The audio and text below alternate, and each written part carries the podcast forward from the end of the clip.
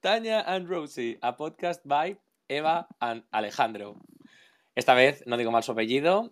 Gracias y por el respeto. bueno, de nada, amiga. Y bueno, otro episodio, otro episodio más en este nuestro podcast. ¿Quién le iba a decir? Not ¿Quién le iba a us. decir? Who thought? Not me. Not us. Not me, la verdad. Segundo episodio, muy buen recibido. El primer episodio para nuestros estándares, te quiero decir. O sea, Sí, ¿cuántas, sigo ¿cuánta gente choqueada. nos escuchó, Eva? Eh, He mirado hoy y más de 80. ¡Wow! Y encima eh, somos como Pitbull, Mr. Worldwide. O sea, sí, más han internacionales. en Argentina. Hola, Ro. Eh, nos han escuchado en Suiza. Nos han escuchado en Sweden. Nos han escuchado, bueno, bueno, bueno. Somos fenómeno mundial. Nos ha Tanya and escuchado Rosie. hasta el rey emérito desde Dubai. Es que, gracias. Desde aquí un besazo. Guape. Cúrate de lo tuyo. Es broma. No me parece guapo. Bueno, a ver, es que claro, complicado, complicado. Bueno, y aquí otra vez, haciendo el podcast, eh, viviendo por encima de nuestras posibilidades en cuanto a Sí. tiempo, te quiero decir. Porque grabando el día de antes a las 10 y 25 de la noche. Porque, Sí. porque unos tienen una vida social y laboral. El laborio es muy complicado y la vida social también. La vida es muy complicada. La vida en general. La vida es muy complicada y hemos tenido una semana ajetreada. Hemos tenido viajes. Es que yo tengo un viaje. Que ¡Ay, yo tenía un viaje. Pues sí, hemos tenido viajes. Sí, Eh, aquí la amiga se ha ido a. a París, sí. A París. ¿En qué país? Es que no. Es que puedo más. En Francia. I cannot even say it. I cannot even say it. No puedo más con este bullying, ¿eh? No puedo más. I cannot bring myself to say that out loud. Bueno, ¿Y dónde, te has has ido tú, estado? Majo? ¿Dónde, te- ¿Dónde te has ido tú? A Portugal. Ingeniero de carro de merda. Ay, qué. Dualites. Dualites. ¿Y, ¿Y qué más hay en Portugal? En, en Portugal hay una comida maravillosa. Maravillosa y una cosa te voy a decir. Y no te tienes que dejar un riñón para comprarte un pano chocolate. Ah, ¿Qué es un pano chocolate? Tráeme una francesiña. Pues pan no. chocolate, No, no, no, no, no, no. Un pastéis de nata. Eso sí que está rico. ¿Cómo, cómo, cómo lo has dicho? Pastéis de nata. Encima, es... una teoría sobre el portugués que es simplemente hablar español sin, sin abrir la boca más de un milímetro. Puede ser, puede ser, estoy de acuerdo, eh, pero el, el portugués es el idioma más gracioso del mundo. Desde aquí un besazo a Portugal, porque de verdad, muchísimas gracias por todo lo que nos habéis dado. Y también te voy a decir, es que Portugal, lo sentimos, o sea, yo quiero hacer aquí, perdón público a Portugal, eh, representación de toda España, porque, ¿cómo fuimos? Eh? A Bonaparte que nos dijo, venga España, déjame pasar, que yo a ti no te hago nada, que yo a ti no te hago nada y yo paso directo a Portugal. Y nosotros dijimos, claro que sí, hombre, y tómate una caña en Plaza que- Mayor, que invito yo. Tírale. Y nos invaden. Es que... Es que España con Portugal es bastante yo con todos los fuckboys. mm, Que me los en plan, es como el primo tonto. pim pam. Es el primo tonto Portugal, ¿eh? Yo soy la prima tonta. Somos Ah, no, no, yo soy España. Que se lo cree. No sé, me he perdido, me he perdido en. Con esta analogía, no sé, nos hemos- nos hemos ido por esto. 10 de la noche. Bueno, que otro episodio. Estamos muy contentos. Gracias por los mensajes realmente. En plan, a mí me hizo ilusión. Yo estaba muy contento ese día, la verdad. Estaba cabreado además ese día porque se me liaba la cosa. Pero muy contento. Entonces, desde aquí un besazo a toda la gente. Estoy enviando muchos besazos hoy porque, porque estoy muy contento. Desde aquí un besazo a toda la gente que nos escucha. Alejandro, parecemos eh, boomers que hablan en la radio. O sea, por favor, ¿qué es esto? Ya, uff. Bueno, hay que embra- embrace, embrace what you are, te quiero decir. Yo hasta el final con lo que soy. Un besazo, Sí, boomers sí, de la tú radio. dilo, tú dilo. Bueno, Eva, ¿qué tal? ¿Cómo estás? Cuéntame. Eh, ¿Quieres que te responda de verdad o para quedar bien? Mm, Te voy llamando al psicólogo para ti, en plan. yo ya tengo cita, bueno, todavía no, pero te voy llamando para ti por- porque No, a ver, tú no respóndeme lo que te dé la gana. No estamos mal. Lo que pasa es que volver de vacaciones y volver a estar otra vez oprimida por el capi- capitalismo es algo un poco duro. Maldito pues, capitalismo. Es que maldito capitalismo. Desde aquí un besazo a Mancio. Para de mandar besos, Alejandro. No, voy a estar todo el episodio mandando besazos. Y no besos, besazos. ¿Tú qué tal, Alejandro? ¿Sin saliva de tantos besos? Bueno, claro, de los besos que me doy, que mando en este podcast, porque en otro lado no me doy ningún beso, porque hay COVID. Y yo, yo he sido muy responsable de toda esta pandemia, ¿eh? Yo, yo no quiero que venga por mí nadie, no me quiero que me cancelen, pero sí. Vaccine yourself. Eh, Sí. No, yo muy bien. Yo muy bien, stay safe. Eh, yo muy bien. es que desde aquí un besazo a Fernando Simón. Alejandro, como digas otra vez un besazo, te echo de la reunión. O sea, te Este podcast se acabó. El podcast más corto de nuestra temporada. Cinco minutos. Hay gente que es el, que es el periódico mientras se toma el café mañanero. Nosotros, mm, pues nos podéis escuchar este podcast de cinco minutos. Bueno, Bueno, si dura cinco minutos ya está durando más que algunos hombres, la verdad. algunas relaciones que he tenido. Es que esta semana, esta podcast, este podcast ya es la relación más estable que he tenido yo en mi vida, ¿eh? Te voy a decir. O sea, más estable, no más duradera. Ya Más duradera. Exacto. Bueno, pues que yo muy bien. He vuelto, bueno, he empezado con las prácticas, eh, o sea que no estoy oprimido por el capitalismo, yo estoy oprimido por, por, por la por universidad. mismo. Por la universidad. que me- co- ¿Por cuál? ¿Por qué universidad? La cum. La CUMPLU, la UCM, la CUM. Desde aquí un besazo a la UCM. Alejandro, para ya, de verdad. Esto Eva. es insostenible. No me pidas que pare, ya voy a llegar hasta el final. Me Cada vez que un besazo muere un gatito. Pues un gatito no, un hada. Que luego les cantamos, yo creo, sí creo, y tirando. Entonces, nada. Desde aquí un besazo a campanilla. Alejandro, es que no puedo más. De verdad, para ya. Perdón. Me relajo, pero voy a seguir mandando besazos. Bueno, que muy bien, que eso, que, que con las prácticas, pero que en Portugal y que la vida en Madrid es maravillosa y no paro de hacer cosas y, y- y entre ellas un podcast que mi madre está diciendo, Alejandro, cariño, si encuentras un trabajo que te paguen, ¿cómo, cómo lo vemos? En vez de tanto podcast ni tanto podcast, ¿sabes? Te quiero decir, eh, estoy hasta las narices de, de mantenerte. 24 años voy a hacer y aquí sigo. Viviendo de papá y mamá. ¿Por qué no de papá y mamá Estado? Porque a mí todavía no me paga el Estado. Cosa que va, de hecho, muy relacionada con lo que vamos a abordar en el día de hoy. ¿Sí o Claro, hoy tenemos tema ya más serio. En plan, la semana pasada fue un. pues no sé.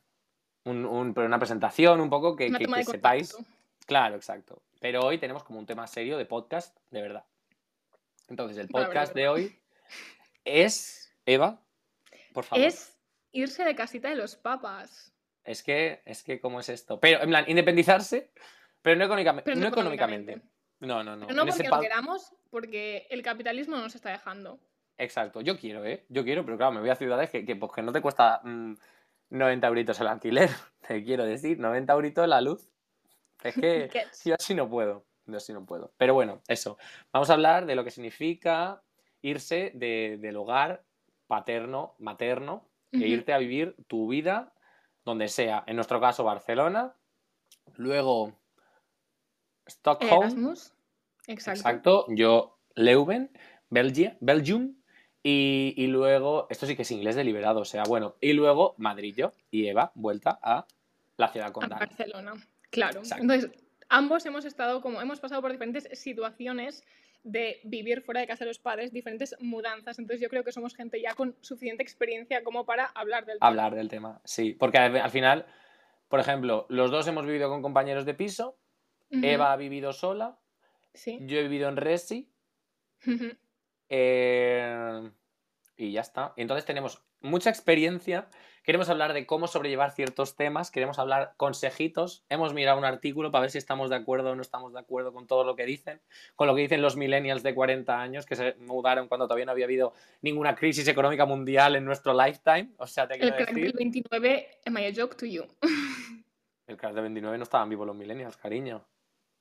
Yo qué sé, todos son millennials. Todos que tienen más de 30 años son millennials.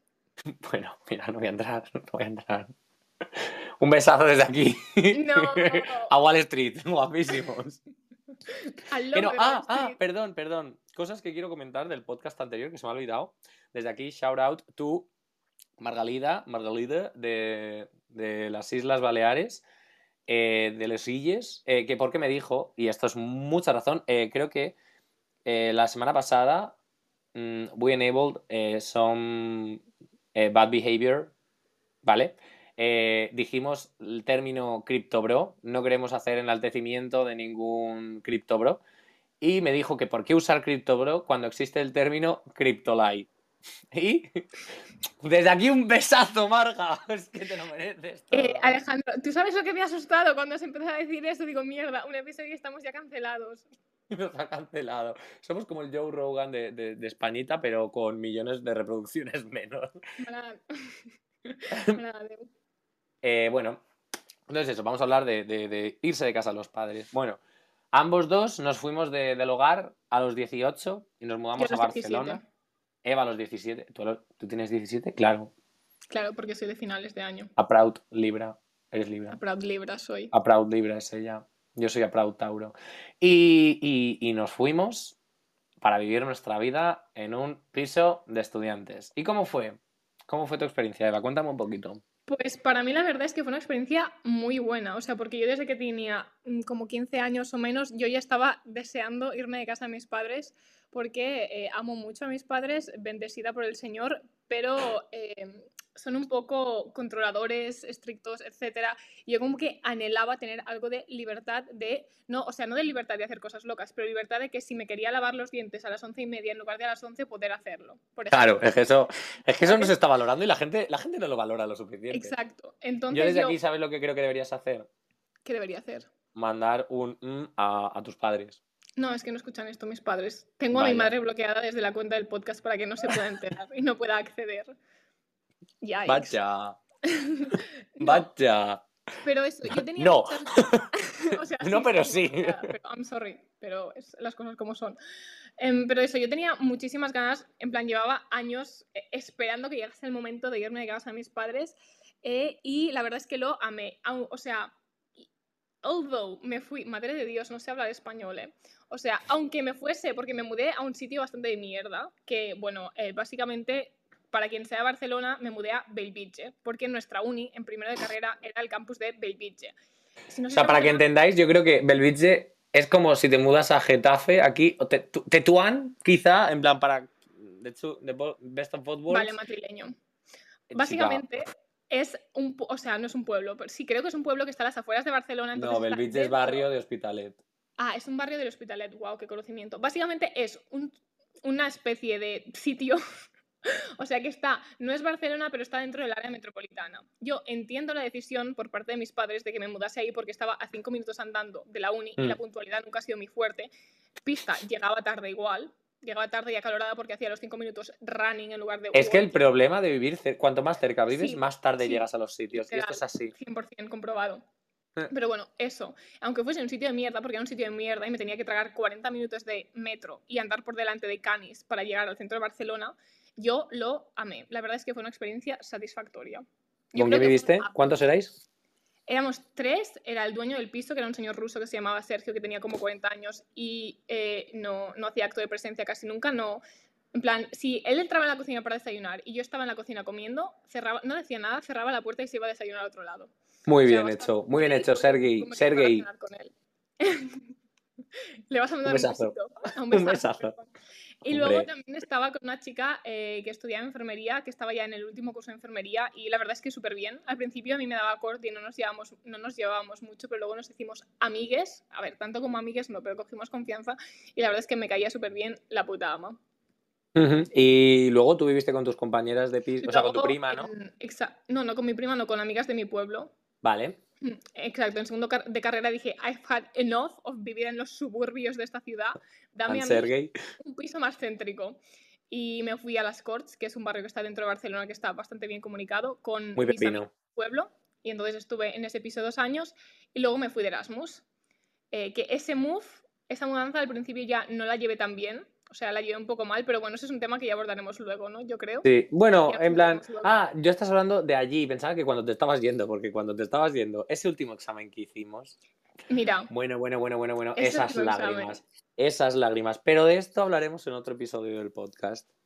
o sea, sí, yo me refiero a una vez te has mudado, cuando Claro, estás ahí, allí. Yo esa parte la llevé un poco mal, bastante mal. Unos Sí, ahora, ahora hablaremos de esto Ahora, más en ahora ya hablaremos. Y luego, después de estar un año en Suecia, me volví, uf, me tuve que volver a mudar. Claro, yo volví de Suecia en julio, durante el verano, no había curso escolar, no tenía trabajo, yo solo tenía que terminar el TFG, no iba a estar en Barcelona, sí, porque sí, tuve que volver a casa de mis padres. Mira, Es que, wow, Es que no se traumático, habla ¿eh? de una vez, o sea, ya es malo estar en tu casa de tus padres cuando sientes que necesitas más independencia, pero una vez te has ido volver a casa de tus padres. Pero ¿sabes lo que te digo? Yo he- he- lo que he visto es de experiencia externa, porque al final yo no tal. Pero, por ejemplo, entre mi hermano y mi primo y mis amigos, yo he visto que la gente que se va fuera lleva peor volver a casa de tus padres, porque tú al final desarrollas una personalidad, o sea, una personalidad.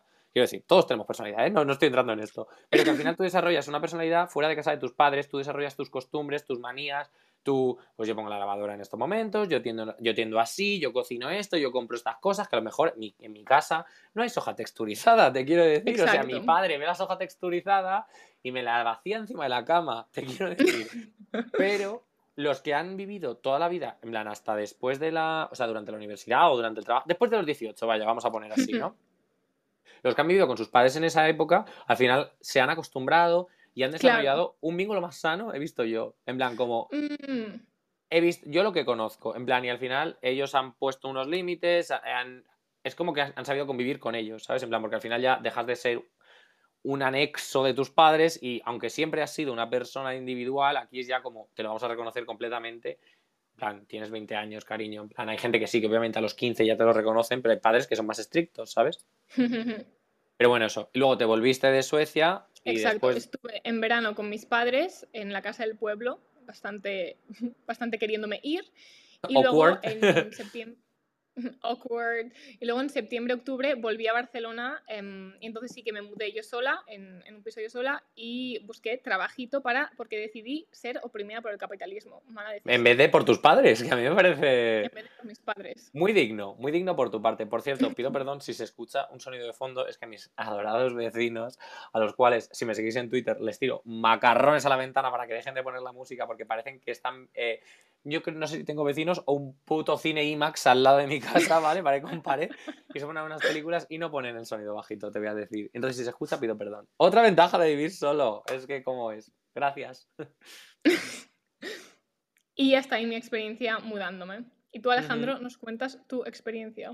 Yo, la verdad, que eh, empecé. O sea, yo he vivido los cuatro años y medio que estuve en Barcelona en total, en el mismo piso, en nuestro adorado pisito, pisito Conchi. Es que aquí sí, lo siento. Un besazo, Pisito Conchi. Y aquí no te puedes quejar porque tú has estado ahí. No, no, este besazo lo permito. Vale, al alawit. Pues eso, yo estuve en nuestro queridísimo eh, Pisito Conchi cuatro años y medio.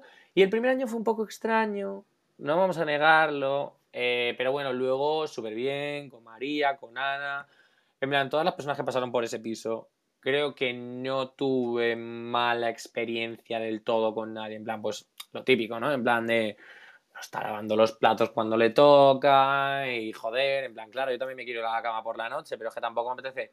Porque si te vas a dormir por la noche sin lavar los platos, esos platos no se van a, no se van a lavar hasta la noche siguiente. Porque lo más probable es que comas fuera de casa y desayunes y no te vas a poner a, a lavar los platos al desayunar. Entonces, por favor, desde aquí, llamamiento a que la gente limpie los platos no, ser que, on a daily basis. Si tú tienes cosas esa noche, estás muerto, porque yo lo entiendo, pero sí, por favor, limpiad los platos antes de iros a dormir y limpiad los platos antes de echaros la siesta, porque es que luego eso es horrible. Vale, entonces eso, estuve aquí mis cuatro años y medio, al final, o sea, una cosa maravillosa, Pisito Conchi, nos lo conocemos todos, y fue muy guay la evolución de lo que, o sea, cómo, cómo vivía al principio, en plan, yo era un puto desordenado, yo era un... Es que, es que el, orden y yo no hacer la cama, pues lo típico, porque te vas, tienes 18, no sé qué, tal. Ahora hago la cama todos los días. Eh, hoy no, porque tengo que cambiar las sábanas todavía, pero yo de normal cambio las sábanas, ¿vale? Eh, recoger la ropa todos los días y no lo típico que se desmonta la, la silla, en plan, toda la ropa, que dices, eh, mm, yikes. Eh, ¿Qué más? Yo al final también me gustó mucho la relación que, o sea, al final con los compañeros y con el propio piso. En plan, a mí, por ejemplo, la habitación Siempre me ha gustado. ¿El fantasma o qué? No, hombre, pero para mí Visito Conchi es como un ente, en plan, es algo de mi vida. No es como una hoja de papel, una... plan, para mí Visito Conchi es algo en donde yo he vivido y es parte de mí, ¿vale? En plan, me ha definido como persona. Entonces, a mí además me gusta mucho que cuando yo estoy en un sitio, o por ejemplo, yo soy el típico que cuando lee libros los marca, los subraya, los dobla, porque a mí me gusta que cuando yo estoy en un sitio se note que yo lo haya vivido. Entonces, la relación que tuve con el piso, no solo con los compañeros, fue muy guay, en plan de cómo me desarrollé y cómo crecí como persona en el piso, porque me ayudaron un montón en plan las conversaciones típicas de pues de todos los temas sociales, además de el cocinar, el no sé qué, y bueno, la lista de la compra que hacía yo a principio de año hasta el, o sea, a principio de primero hasta último, pues no ha cambiado, te quiero decir, en plan, es que yo creo que no compro ningún mismo producto, en plan, hemos evolucionado, somos personas adultas y funcionales en lo que eso respecta. En plan, la cocina es el único punto de mi vida en el que manejo y tengo control. Pero bueno, luego me fui de Erasmus y me fui de Resi. Y la verdad que yo pensaba que iba a ser bastante peor, pero bueno, como también pilló el putísimo fin del mundo, pues éramos como dos personas compartiendo el mismo baño, en vez de no sé cuántas, la cocina era ancha y como yo tenía horarios de España, no coincidía con casi nadie. Hice amigos y tal, pero sí que es verdad que cuando yo quería mi momento, yo lo tenía. Entonces, perdón, este sí que ha sido súper deliberado. Yo me acuerdo que hubo beef en tu cocina. Por alguien que tenía una amiga o algo. Ay, la de la limpieza, la... Mm, ay, ay, ay, ay, bueno, sí. Porque una tía eh, coge y claro, estábamos en la, en la, pandemia, pero bueno, la gente, fines de, finales de exámenes. Yo, por ejemplo, no tenía examen en ese momento, solo el TFG. Pero la gente tenía finales de exámenes. Y entonces una tía, en plan arriba, había una planta en la que pusieron un montón de colchones y se trajo a vivir a cuatro amigos suyos durante un mes. A mí me importa que vengan cuatro pavos ahí arriba donde yo no voy en la vida y no van a usar mi baño, solo van a usar la cocina, que ya de normal, o sea, como que se habían ido ocho personas, pues cuatro, pues todavía sigo ganando, ¿sabes? Vale, yo eso lo veo bien, pero si van a estar dos días, no te digo nada, pero si están un puto mes, estas personas han de entrar en la limpieza, ¿vale? Porque, y encima, no como, no, no, limpian conmigo, claro, no te jodes, o sea, vamos a ver, no, no, en plan, aquí sacan la basura como la saco yo, en plan, de uno en uno, no vas a estar cinco personas para sacar una bolsa de basura, o no vas a estar cinco personas para limpiar eh, tres fuegos. Anda y tira por ahí, tía. En plan, tiene más cara que espalda. Claro, como ella además era la que organizaba la cocina y los plannings y tal, eso tenía más morro. Bueno, no discutí yo con ella. Tira por ahí. Pero bueno, luego la otra, la alemana, me, apoyó. Hicimos piña. Y bueno, nada. Luego ya volví a Barcelona súper bien. Es que la experiencia en el piso ha sido maravillosa. En plan, hemos, es que hicimos un montón de piña todas las veces. La decoración de Navidad, hacíamos cenas de Navidad, o sea, cenas de piso al final. O sea, si, si haces compañeros de piso con los que hacer vida, yo es que es la mejor cosa que puedes tener. Porque, por ejemplo, yo soy mucho más Eva, tú eres más de, vivir sola, ¿no? a ti te gusta yo creo que Sí. Yo creo que y yo soy más de vivir con compañeros de piso, pero porque a mí me gusta. O sea, yo sé que tengo mi espacio y, siempre he puesto unos límites de. Esta es mi habitación. Aquí, si no, te, si no está la puerta abierta, no pases. plan, tócame la puerta o yo te voy a avisar directamente de, oye, hoy estoy mal, hoy estoy cansado. Me voy a mi habitación, olvidaos de mí. Pero Eva, tú, por ejemplo, vives sola, entonces esto no lo tienes. Pero echas de menos alguna cosa. Sí, o sea, yo creo que hay ventajas y hay desventajas. Justo antes lo estaba pensando en plan, yo creo que eh, vivir con gente, o sea, vivir con gente con la que te llevas bien, obviamente, si es gente con la que no tienes relación, no. Pero si vives con alguien tipo que son tus amigas o que te llevas bien, te puede ayudar en plan como a salir de una mala racha, si tienes unos días chof. Porque yo lo estaba pensando, en plan, yo cuando vivía con mis compis de piso con las que me llevaba súper bien, es en plan, vale, tienes un mal día, tienes dos mal días, pues obviamente te lo permites. Haces tus lloraditas silenciosas en la habitación para que no se te oiga. Y para adelante. Llorar en silencio, ¿eh? Es que eso es muy complicado. Eso, eso aprendes cuando compartes piso. Exacto, estoy muy de acuerdo. Además de que tú ya misma te sacas del hoyo, en plan, porque dices, tío, no puedo estar aquí llorando silenciosamente cada noche, esto es muy denigrante, quieras o no, vivir con gente que te conoce, que ven que estás chof, que hacen cosas para animarte, que, que es, gente que te cae bien, quieras o no, pues te mm. van a en plan a subir el ánimo, ¿sabes? Entonces, eso está bien. En cambio, yo creo que desde que vivo sola, o sea, viviendo sola en general, está bien en el sentido de que cuando quiero yo regodearme en mi miseria, me es muy fácil porque tengo cinco habitaciones diferentes en las que puedo regodearme en mi miseria, llorando en voz alta, a moco tendido y con la música triste a todo volumen. Oh, qué gustazo lo de la música. Cuando no hay alguien y pongo la música a tope. Eso está bien, pero claro, oh. luego no hay nadie que me saque del hoyo tengo que sacarme del hoyo yo solita. Y eso, sí, eso, está complicado. El hoyo dura quizás más de lo que debería durar, pero bueno. A mí eso me gusta mucho, en plan de... Porque al final yo, por ejemplo, soy una persona que cuando tiene un problema, a mí me viene muy bien hablarlo con la gente. En plan de... En mi cabeza yo sé que estoy mal, pero no sé, en plan, están como todas las ideas del por qué estoy mal, pero no hay un discurso construido. Entonces, si yo te lo tengo que contar, yo lo tengo que ordenar para que tú me entiendas a mí. Entonces, por ejemplo, hablar por WhatsApp a mí me gusta y yo te lo cuento y hablamos en audio y llamada. Pero el llegar a casa, dejar las cosas y la expresividad, eh, lo que estés, en plan, ¿sabes? En plan, como papá, papá, y me ves y te cuento y puedo rectificar rápido porque me vas a entender y tú puedes hacerme una pregunta si no me entiendes, porque al final un audio, por ejemplo, pues no me puedes parar, en plan, es hasta el final si tienes una duda. Y en nuestros audios, cariño, yo he tenido días, esto es verídico, en plan, estar en el laboratorio y tener un protocolo, un protocolo que a lo mejor tenías 10 mm, minutos entre tal y luego otros 5 minutos en los que no tenías que hacer nada y claro, en verdad no te da tiempo a hacer mucha cosa. Pues yo cogía los audios de 15 minutos de Eva, porque esto ha pasado, y me los escuchaba. No solo eso, muchos de estos audios, sus historias coincidían con las historias de Lía, y luego recibía otros 9 minutos de audio de Lía, en la que además las historias coincidían. En plan, Lía me estaba contando cosas y yo como, cariño, Lo sé, lo sé, yo esto ya lo he vivido eh, hace media hora. Pero bueno, eso, a mí me gusta mucho el estar con alguien y poder contarlo. Y luego, si estoy mal, me voy a mi habitación, pero sí que es verdad que hay momentos de intimidad o incluso, tío, a mí me gusta mucho invitar a la gente al piso y tal, ¿sabes? Y cocinar para la gente y tal. Entonces eso está a veces un poco complicado. Pero bueno. y... Y eso, pero que vivir solo, vivir acompañado. Eso, luego me vine a Madrid y también súper bien, la verdad, con los compañeros de piso. Hemos hecho muy buena piña, nos vemos nuestra serie juntos, que eso, por ejemplo, no lo hacía el año pasado. Sí que es verdad que muchas veces no coincidimos horarios, pero bueno, a tope con la vida, las amo, hermanas, no me vais a escuchar seguramente, pero puedo. Va, te dejo. Un besazo desde aquí, hermanas. ¡Mua! Sí, muchas gracias, mi niña. La paciencia que hay que tener, ¿eh? La La paciencia, paciencia que hay que tener, la paciencia que hay que tener, esto es real. Pero, pero, es que, no sé, no sé, me, me he perdido. Iba a decir algo. Más Y yo te que quería tener. preguntar una cosa Sí, sobre haberse independizado y es, ¿cuál es la tarea de persona que se ha independizado que más palo te da hacer, que más odias hacer? Limpiar el baño. Limpiar el baño. O, o barrer mi habitación ona mm, twice a week day, o sea, basis. Twice. Dos veces a la semana. En plan, lim- barrer la habitación. Es que vamos a ver. ¿Cómo es que hay tanta? ¿Cómo? O sea, vamos a ver, vamos a ver. Es que no, es que no. O sea, bueno, cuando- limpiar el- las. Como nos dividimos el piso en sitios, pues entre comedor, baños y cocina. Cocina, guapísima. Joder, con los besos puedo parar de verdad, ¿eh? No, no puedes parar. No puedo parar. Cocina, súper bien, me gusta limpiarla, porque además la voy limpiando de diario, en plan, el básico, pero bueno, una, una intensa a la semana. El comedor al final, pues superficie, polvo, tal, bien, pero el baño que tienes que meter en la mano, uy, uy, uy.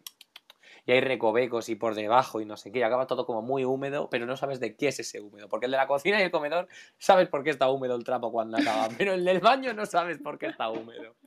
No, y, y limpiarlo de la, lo de barrer cada, o sea, dos veces a la semana, una vez a la semana como mínimo, que es como, pero vamos a ver, si solo entro yo aquí, me, me he sacudido los pies antes de entrar, la ventana la tengo abierta, pues cuando me despierto para que se aire, y ya, no hay mierda, ¿cómo? No, lo peor es que la mierda. No, mi pregunta es: ¿de dónde sale la mierda? Porque yo, cada vez que barro, al día siguiente, de repente hay, Ya hay mierda más para mierda, barrer. sí. Perdona, ¿de dónde, de dónde has salido, trozo de mierda? plan- Háblame y dime a la cara de dónde coño has salido. Claro, paga, paga tu parte del alquiler, te quiero decir, hijo de puta. Exacto.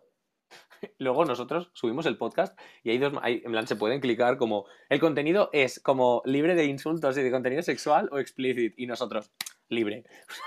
Somos los. Angelets, es Como que te si deep. estuviésemos aquí diciendo un retaílo de insultos en lengua española. Claro. Para nada. Bueno, pues en plan, hoy se han reído de mí, es que voy a contar esto, hoy se han reído de mí, bueno, y llevan toda la semana riéndose de mí los hijos de puta del máster, porque soy a veces, y antes del Erasmus, esto lo quiero puntualizar, Eva y yo, o al menos yo, yo voy a hablar por ti también, somos estas personas que dicen, ay, ¿cómo se decía esta palabra en castellano? Es que solo me sale en inglés, es que, ay, ¿cómo? Approach, ¿sabes? As soon as you can. Y, y claro, me miran y, y, y se les, en plan, y dicen, eres un ser odioso. Y me dicen, este es el típico que antes del, o sea, después del Erasmus decía, "Ay, es que claro, como llevo tanto tiempo hablando en inglés, no perdona. No perdona. Esto es de un ver series y películas en inglés toda mi Sí. puta vida y ser, ir a inglés particular y consumir tanto Twitter, ¿vale? Pero es que es verdad, porque hay palabras que no tienen un sinónimo exacto en, en otro idioma. Ya, pero yo a veces no lo digo porque no O me sea, sale o porque caso me gusta el Spanglish. Porque, porque no nos viene la pregunta, o sea, la palabra a la cabeza, cosa que es 100% válida, me parece. Pero también es cierto que hay palabras que no tienen un sinónimo exacto, entonces no es mi culpa que tú seas un analfabeto y no sepas hablar inglés. Period. Period. Speak your truth, sis. Wow. Es que cuánta verdad, cuánta verdad. Un besazo, guapísima, por toda tu verdad. Gracias. Gra- ¿Cuál es la tarea? por eso. ¿Qué más. ¿Qué más pereza te da a ti? Porque A yo no mí- lo sé. Eh, yo creo que dos, tres cosas. La primera es eh, todo, me da perder todo. Todo le da pereza a esta chica. Pero en plan, lo primero de todo yo creo que es hacer la compra. O sea, Cada semana. Es que no sé. Cada es que se- prepararme el menú.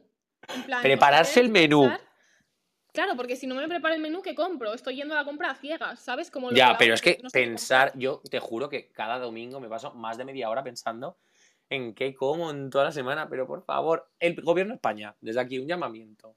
Yo te pido que me subas, en plan, subid para el grueso de la población Un menú un Sí. menú me- semanal o mensual que cumpla la- los requisitos de la dieta mediterránea y con productos de España, en plan, si queréis, para promocionar el comercio local y toda esta vaina. Pero por favor, es que cada Claro. semana tengo que pensar que tengo que comprar y, cada, y Además, tengo que bueno. cocinarlo. En plan, es que Exacto. cocinarlo. Pues que además yo soy, bueno, no sé si la gente lo sabe, pero yo soy vegetariana, lo que significa que yo no puedo decir en plan, vale, pues hago esto, esto y esto. No, tengo que mirar que tenga eh, garbanzos porque si no me falta proteína, que tenga lentejas porque si no me falta hierro, no sé qué, no sé cuántos, o sea, una mierda. Y luego, o sea, tengo que hacer todo esto y luego tengo que vestirme, salir de mi casa e ir al puto súper a comprarlo, hacer la cola del Mercadona, etcétera. O sea, Eva, lo odio. Dime. Desde que empezaste a ser vegetariana, ¿has sido ininterrumpidamente vegetariana? No me lo creo, va a salir. Bueno, es que me pareció muy raro que no saliese esta historia en el capítulo 1 y está saliendo en el capítulo 2. Sí. es tu momento, compártelo. De brillar, es mi momento de brillar. Lía, esto va por ti. Un besazo guapísima. Bueno, bueno, bueno, Eva es vegetariana. O eso dice ella. Seis meses llevaba ella siendo vegetariana y entonces su amiga Lía eh, fue a comer a su casa, en plan, fue a comer a O tu sea, casa a vino Puig. un fin a de a mi Puig. casa del pueblo. Vale, y entonces, claro, su madre, pues compra cosas random, en plan, para hacer la comida que tiene ahí. Y entonces, Eva le dijo, con toda su buena fe, ¿quieres que hagamos una sopa? O sea, porque mi madre. Pausa plan, mi dramática. O sea, no, escucha, escuchadme. Mi madre sabía que yo era vegetariana, entonces no me hacía pollo, en plan, a la sartén, porque sabía que eso era carne, no me hacía salmón, porque sabía que eso era pescado, ¿vale? Em, pero yo, claro, yo iba a casa de mi madre y decía que hay que cenar sopa. Y tenía un plato de sopa en la mesa y yo veía caldo, veía Pa'lante. fideos y me comía la sopa, como cualquier persona normal, ¿sabes? Exacto. Entonces, sí, Alejandro. Entonces, Lía le dijo una cosa, ¿tú no eres vegetariana? A lo que Eva contesta, sí. Dice, pero si esta sopa es de pollo. Es que a mí no me hace gracia, Alejandro, pero a Alejandro le parece O la sea, historia más a mí cuando me lo universo. contaron me pareció graciosísimo, porque odio a los vegetarianos y a los veganos. ¿Por qué? Porque tenéis razón. Es que es lo peor, que tenéis razón. Pero sois pesadísimos de cojones. Aunque no digáis nada, lo sois internamente, porque estáis comiendo y por dentro pensáis, I'm better than everyone. O sea... Yo no pienso que sea mejor que nadie. Eso al quinto año. El primero estáis todos así. Los dos primeros meses como, "Mm, yo no, yo es que no puedo ir a la barbacoa. En plan, si vamos a la barbacoa, vamos a hacer unos pimientos asados, unas cachofas, unas A ver, pero es alcachofitas". que eso no es ser eh, prepotente, eso es querer comer en la barbacoa y no morir. No, no, no, no, no, no.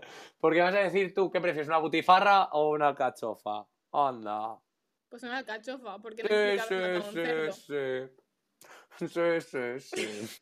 Pues vale. Ay, ay. Y tú comiendo sopa de pollo, es que qué Bueno, rápido pues se eso, caen las de la caretas. historia es que yo resulta que estuve seis meses jactándome de que era vegetariana mientras comía cada fin de sopa hecha con caldo de pollo en casa de mis padres. También te digo, no sé hasta qué punto el caldo de pollo gallina blanca lleva actual pollo, ¿sabes? Yo creo que Oye, es los ingredientes pone pollo. pollo, pero bueno. No, yo estoy convencidísimo de que comiste. Bueno, el caso que a mí esta historia me hizo mucha gracia cuando me lo contaron, como ahora tres años ya, ¿no? En plan. Sí, hace mucho. Y yo cada vez que tengo la oportunidad, la saco la historia de Eva comiendo caldo de pollo. Y sabíamos que este momento iba a pasar, en plan, lo habíamos hablado como Sí. ul- la semana que dijimos de hacer el podcast, ya sabíamos como que esto iba a pasar.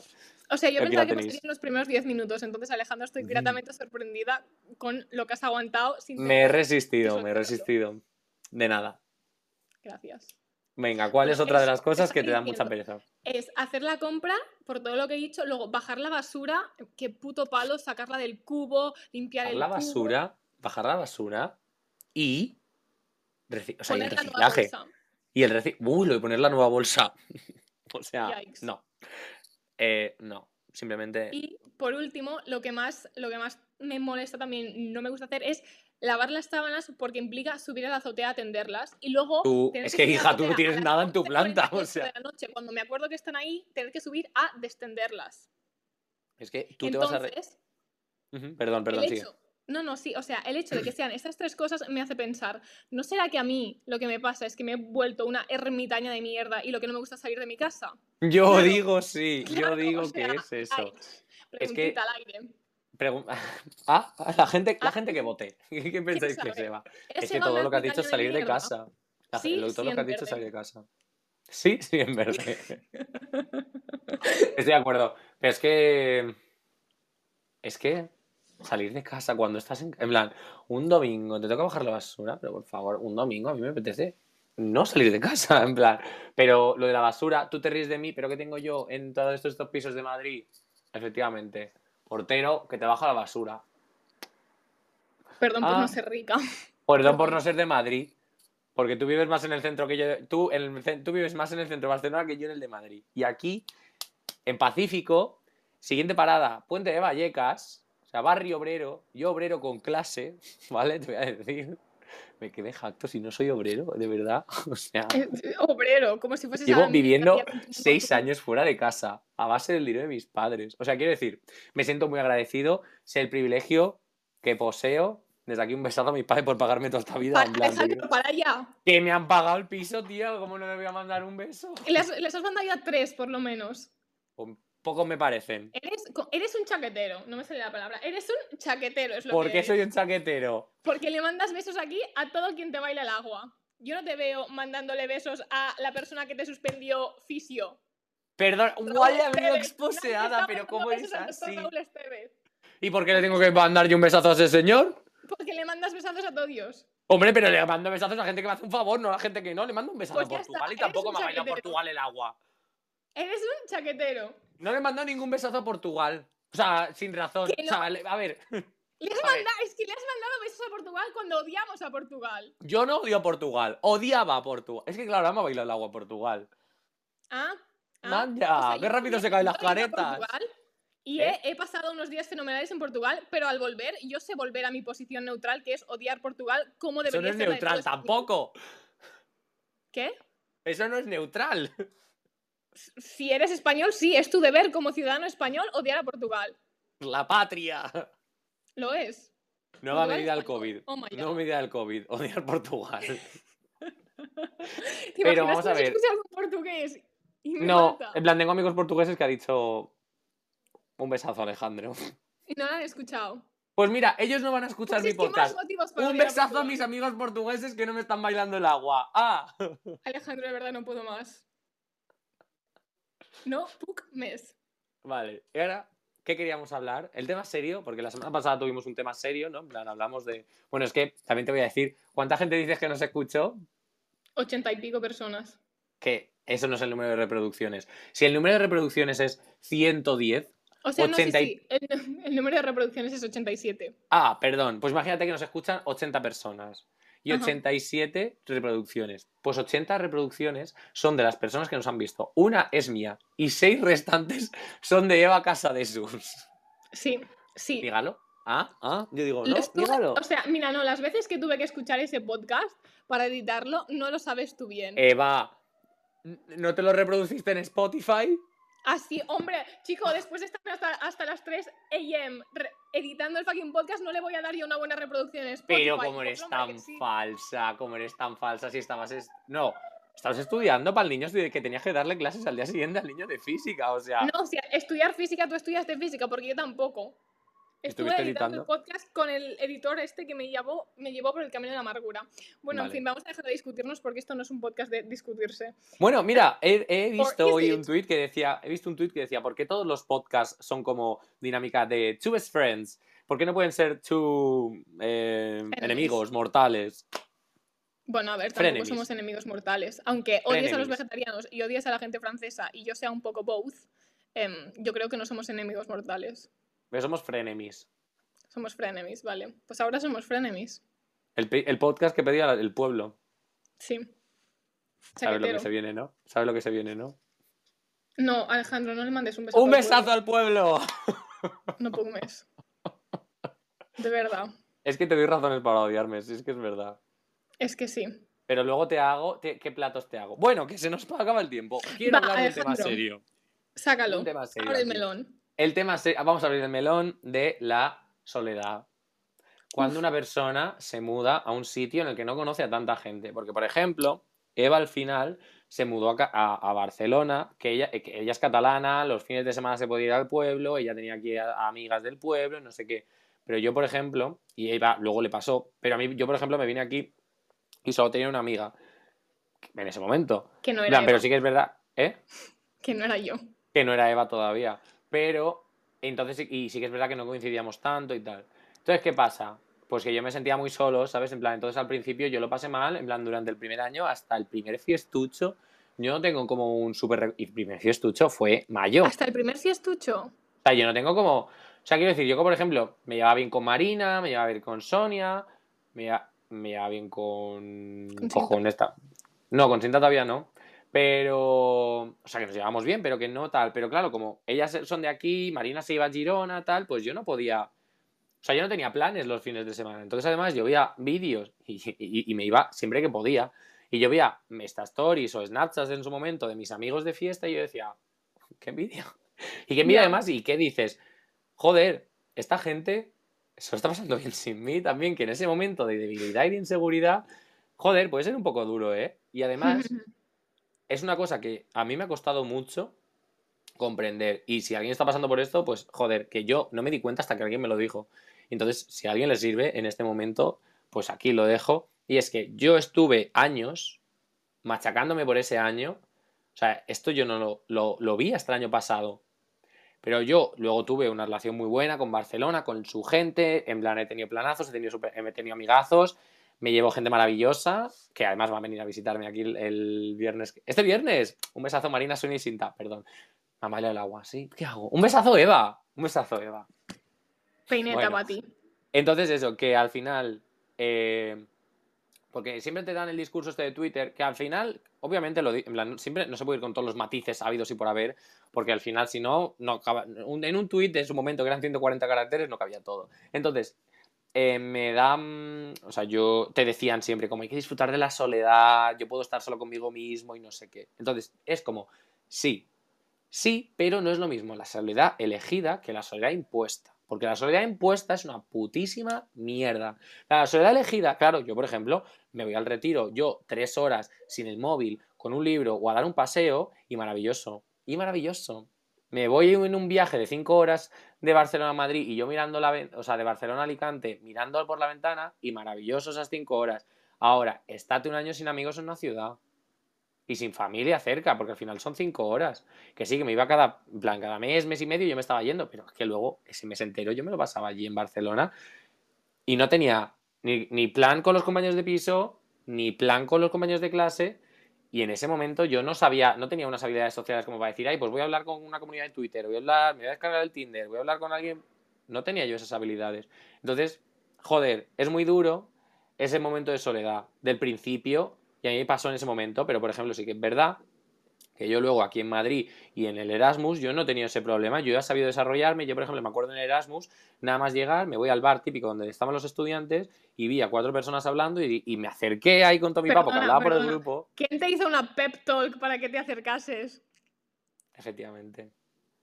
Yo. Tú. Tú y Dulce. Me acuerdo, Dulce y Lucho también me estaban hablando por el grupo. Y entonces yo estaba ahí y hablando con los chicos, esta gente. Qué vergüenza, no sé qué. Pero yo fui a, a piñón en estas cuatro personas y les dije, hola, soy nuevo aquí. Porque este sitio era donde iban a ir los Erasmus esa noche. Entonces dije, son Erasmus, tío, en plan, están igual que yo. Y dije, soy nuevo aquí, no sé qué, tal. ¿Me puedo sentar con vosotros? Y me dijeron, claro, y estuvimos ahí hablando. Y esa gente luego yo no me junté nunca más. Pero bueno, luego ya con las semanas de bienvenida y tal, súper bien.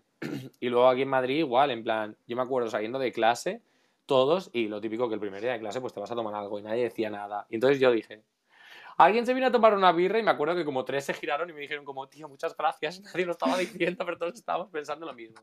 Entonces, la soledad, una mierda, ten cojones para salir porque hay gente que está igual de sola que tú y nada, solo quería decir este mensaje. Eva, Sí. No, pues eso, yo cuando, es lo que tú has dicho básicamente, cuando vine a Barcelona realmente mi vida no cambió tanto. Yo los fines seguía yendo al pueblo con mis amigos, tenía amigos que estaban aquí en Barcelona porque habían venido a estudiar también, entonces no sentía estar sola realmente porque era lo mismo, pero, o cuando me mudé a Suecia, oh, porque yo también creo que ese... también fu- había un poco de, no arrepentimiento, pero, pero having second thoughts, como repensándomelo, en plan, ¿ha sido una buena idea? Porque todo el mundo, absolutamente todo el mundo de mi carrera, se fue seis meses de Erasmus. Y yo, por mis cojones, segundo por mis varios, dije, pues me voy a ir un año porque me sale del toto. Entonces, claro, yo lo tenía muy claro, o sea, yo es algo que tenía claro desde tercero de la ESO que me iba a ir un año de Erasmus, pero, en, y, y, o sea, el papeleo que hice, las horas Uf, que me pasé en la oficina de relaciones internacionales, de vida, muy fuerte. Pero cuando llegó el momento de irme. Yo creo que deberías desde aquí mandar dos besos a dos personas. Un besazo a Marta Camps y un besazo a Pepe. Di que sí. Mis reyes. Bueno, en fin, me fui de Erasmus gracias, bueno, gracias más a Pepe que a Marta Camps, porque esa señora huía de mí, pero bueno.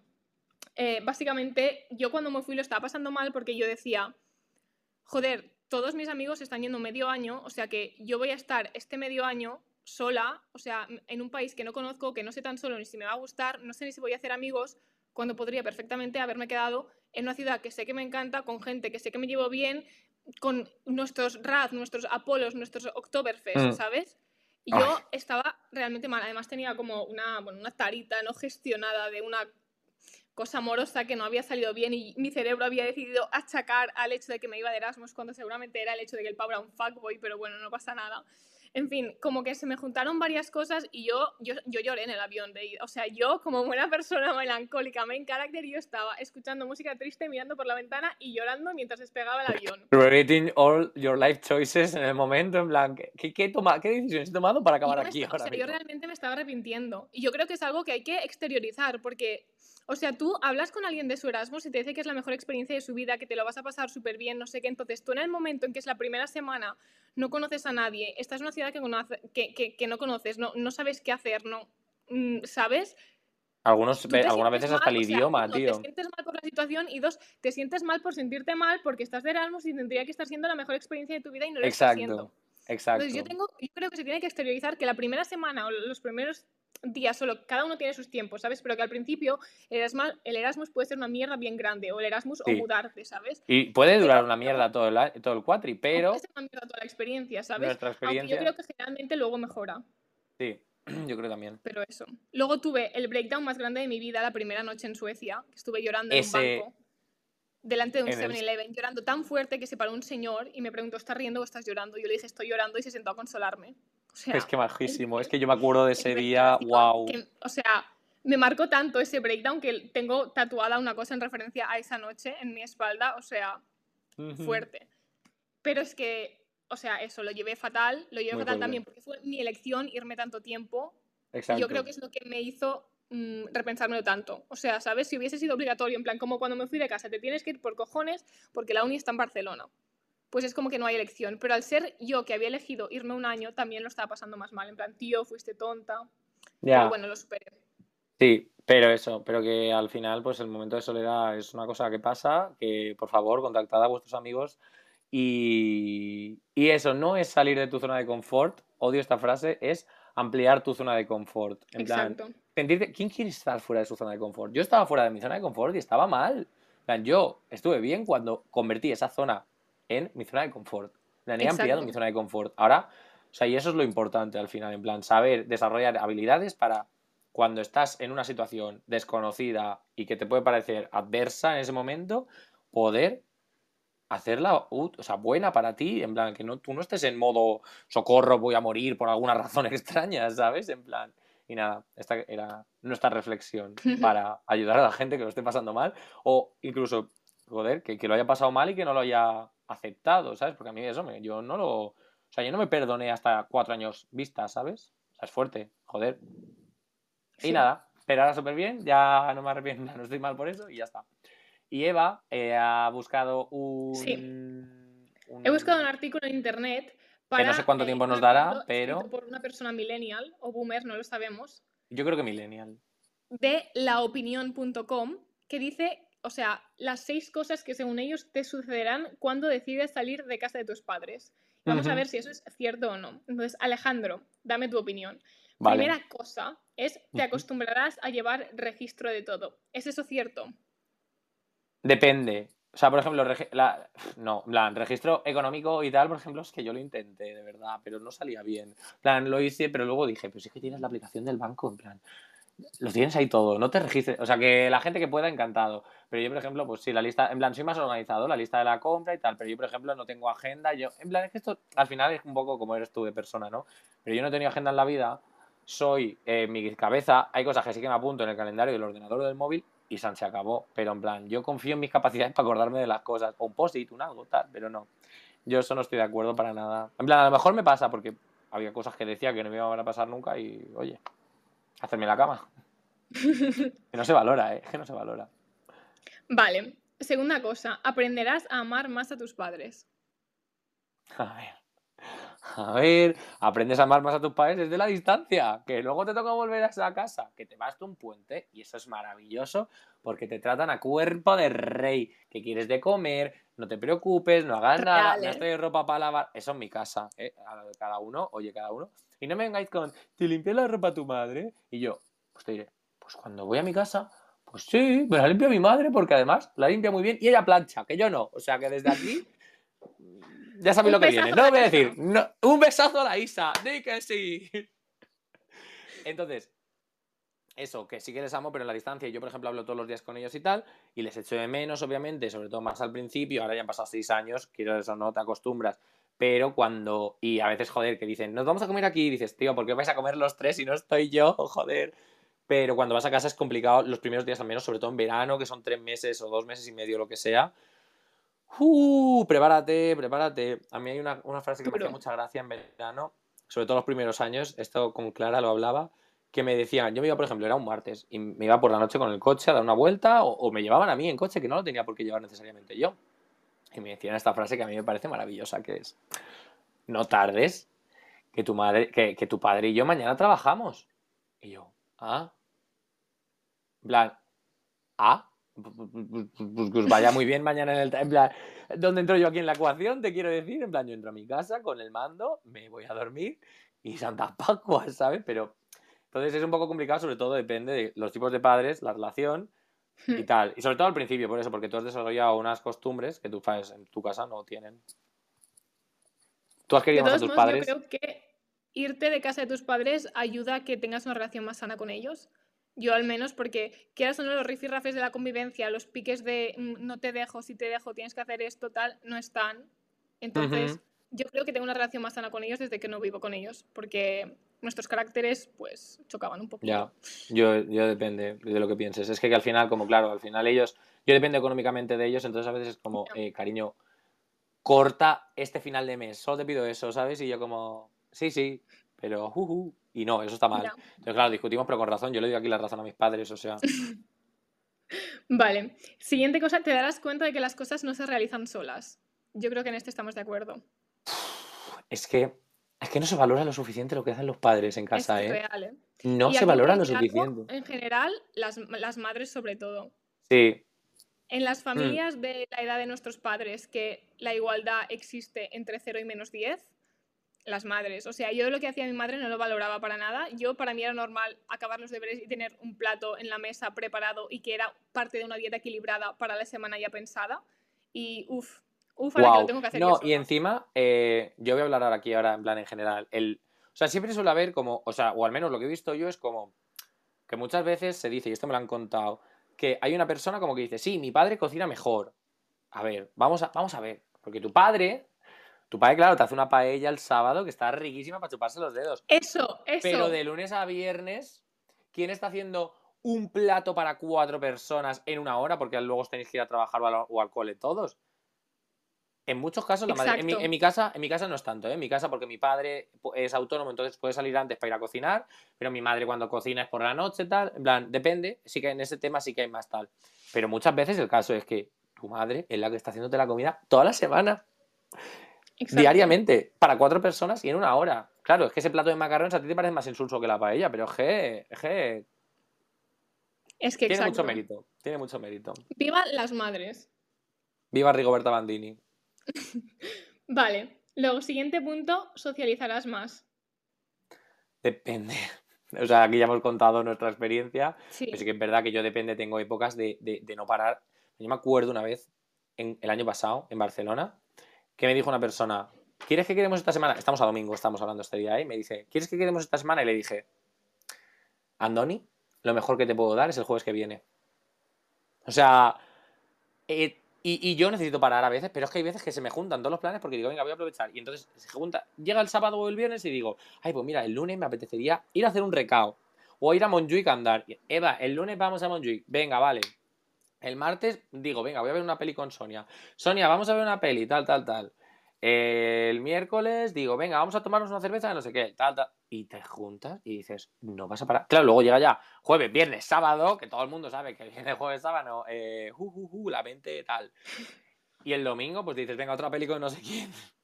Y así, así, así. Y no descansas. Y luego también, ¿qué tienes que hacer?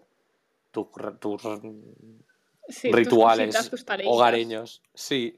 Yo es que a veces me siento un poco el dentista, es que es lo que tú has dicho, la gente me dice, eh, ¿cuándo quedamos? Y yo, mm, ¿te va bien el jueves de aquí dos semanas a las 17.48 hasta las 19.02? Sí. Y tú, y tú pues dices, pues, pues, vale, a mí alguna vez me lo has hecho de decir, y yo, vale, pues dos horitas que nos vemos, que es maravilloso, pero yo, yo he socializado más. Yo he socializado más, pero porque también es distinto, en plan, en plan, a mí me dicen un martes en el pueblo, vamos a quedar por la tarde, y te digo, ¿Cómo que vamos a quedar un martes por la tarde? Por favor, que es martes. ¿Cómo voy a quedar a tomarme una cerveza? Y en Barcelona, en Madrid o en León era como, ¡uh! Cerveza, ¿sabes? En plan, claro, es un martes, tío. En plan, hemos acabado de trabajar, hay que celebrar, en plan. O un café, o una cerveza sin alcohol. Yo abogo mucho por la cerveza sin alcohol. Pero.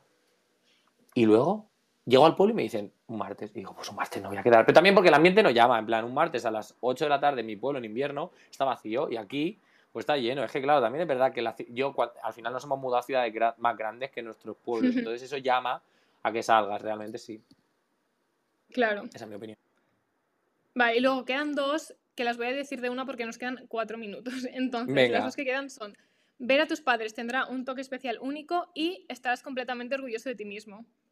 Uy, yo la primera sí, en plan, sí que estoy de acuerdo de cuando lo veo siempre es como, ay, mi niño, no sé qué, tal, tal. Y estar orgulloso, bueno, bueno, bueno, bueno, bueno, bueno, bueno, bueno, bueno, yo los platos que te manto, yo cuando te digo, a mis padres me dicen, ¿qué has hecho hoy? Y yo, bueno, bueno, bueno, bueno, bueno, bueno. He puesto una lavadora, he cambiado las sábanas, he tendido, he cocinado para tres días, he hecho un pastel, me he duchado. Meto lo de me he duchado ahí por decir que he hecho más cosas, pero que ya ves tú, me he duchado pues como todos los días, Alejandro, te quiero decir. He ido a comprar no sé qué. Y ya que estaba pues más acercado a... Bueno, bueno, yo es que lo digo súper orgulloso, que mi madre es como, bueno, pues sí, pues otro día. Yo además he ido a trabajar ocho horas y te he sostenido económicamente más tarde. Y encima he ido a ver a tu abuela que se tome los medicamentos. Hijo de puta. Y he ido a hacer deporte. Pero yo, con mis tres cositas, bueno, bueno, yo estoy orgullosísimo. Va, pues yo no, ¿eh? ¿No? No. Vaya. Yo, es que yo últimamente me estoy dando cuenta que creo que tengo síndrome del impostor bastante grande porque haga lo que haga, siempre pienso que lo he hecho mal y que no es suficiente. Eh, bastante un brand con tu persona, te quiero decir. Yo creo que es el Tumblr. It's, your, your, rising, your Tumblr Las rising. que es el Tumblr en 2014 siguen aquí. Sí, es el Tumblr rising que tienes, la verdad. Pero bueno, ¿alguna conclusión que quieras añadir antes de que la aplicación gratis que seguimos usando con una nueva cuenta? Y así hasta que se nos acaben los correos electrónicos. Eh, nada, sinceramente, solo pues eh, que vivir solo es una maravilla. Eh, se lo recomiendo. O sea, vivir fuera de casa de tus padres es una maravilla, yo lo recomiendo, la verdad. Eh, para hablar siempre con los padres, porque joder, te han criado, siempre que hayas tenido una relación. No le debes nada a nadie por ser tu familia, ¿eh? quiero decir. Pero si te han cuidado bien y has tenido una relación sana y tal, cuidad a vuestros padres, porque son gente que os han dado todo de manera desinteresada. Y lo siguen haciendo a día de hoy. Y se van a preocupar siempre. Y eso los padres, pero de vivir solo. Por favor, por favor, cuida con la cocina, preguntad siempre, no metáis un huevo a cocerse al microondas, porque estoy gente que lo hace, ¿eh? estoy gente que lo ha hecho delante de mí, que luego se os llena todo el toda la cocina de huevo, ¿eh? te quiero decir. ¿Pero quién mete un huevo al microondas a cocer cuando existen los eh, cazos? No, no voy a hacer name dropping aquí. Y esto ya sí que es experiencia personal. Si tenéis, si tenéis en vuestra nevera pollo lila, no os lo comáis, no os lo comáis, aunque sea, aunque sea por orgullo. El orgullo no se come y el pollo lila tampoco. Y esto lo dejaremos para otro día, ya explicaré mejor. Qué asco. El pollo lila, pero creo que es bastante auto self-explanatory, la verdad. Esa es mi conclusión. ¿Quieres decir algo de, a modo de despedida? Sí, yo quiero decir que eh, si estáis en una época de vuestra vida que os sentís solos, hay, o sea, no estáis solos, ya sé que todo el mundo lo dice, pero literalmente un montón de gente se sienta sola, un montón de gente tiene interés en conocer a gente nueva, entonces ponedle cojones, ponedle ovarios y idle a hablar a la persona que os parece que podría ser vuestra amiga, porque seguro que va a ser una amistad súper linda de ahí. Súper chula. Y con eso se nos acaba el periodo de prueba, así que muchas gracias por escuchar el, el segundo capítulo de Tania and Rosie. Nos vemos, hopefully, la semana que viene. Veremos. Si conseguimos seguir con este commitment que estamos teniendo. Wow, es que Y tenemos commitment issues, ¿eh? Y los tenemos. ¿Quieres mandar Pues algo a nuestra audiencia? Quiero mandar un besazo a todos, guapísimos. Os amo. Nos vemos la semana que viene. Pues nada, un besazo, chicos. Chao, chao. Hasta la semana que viene.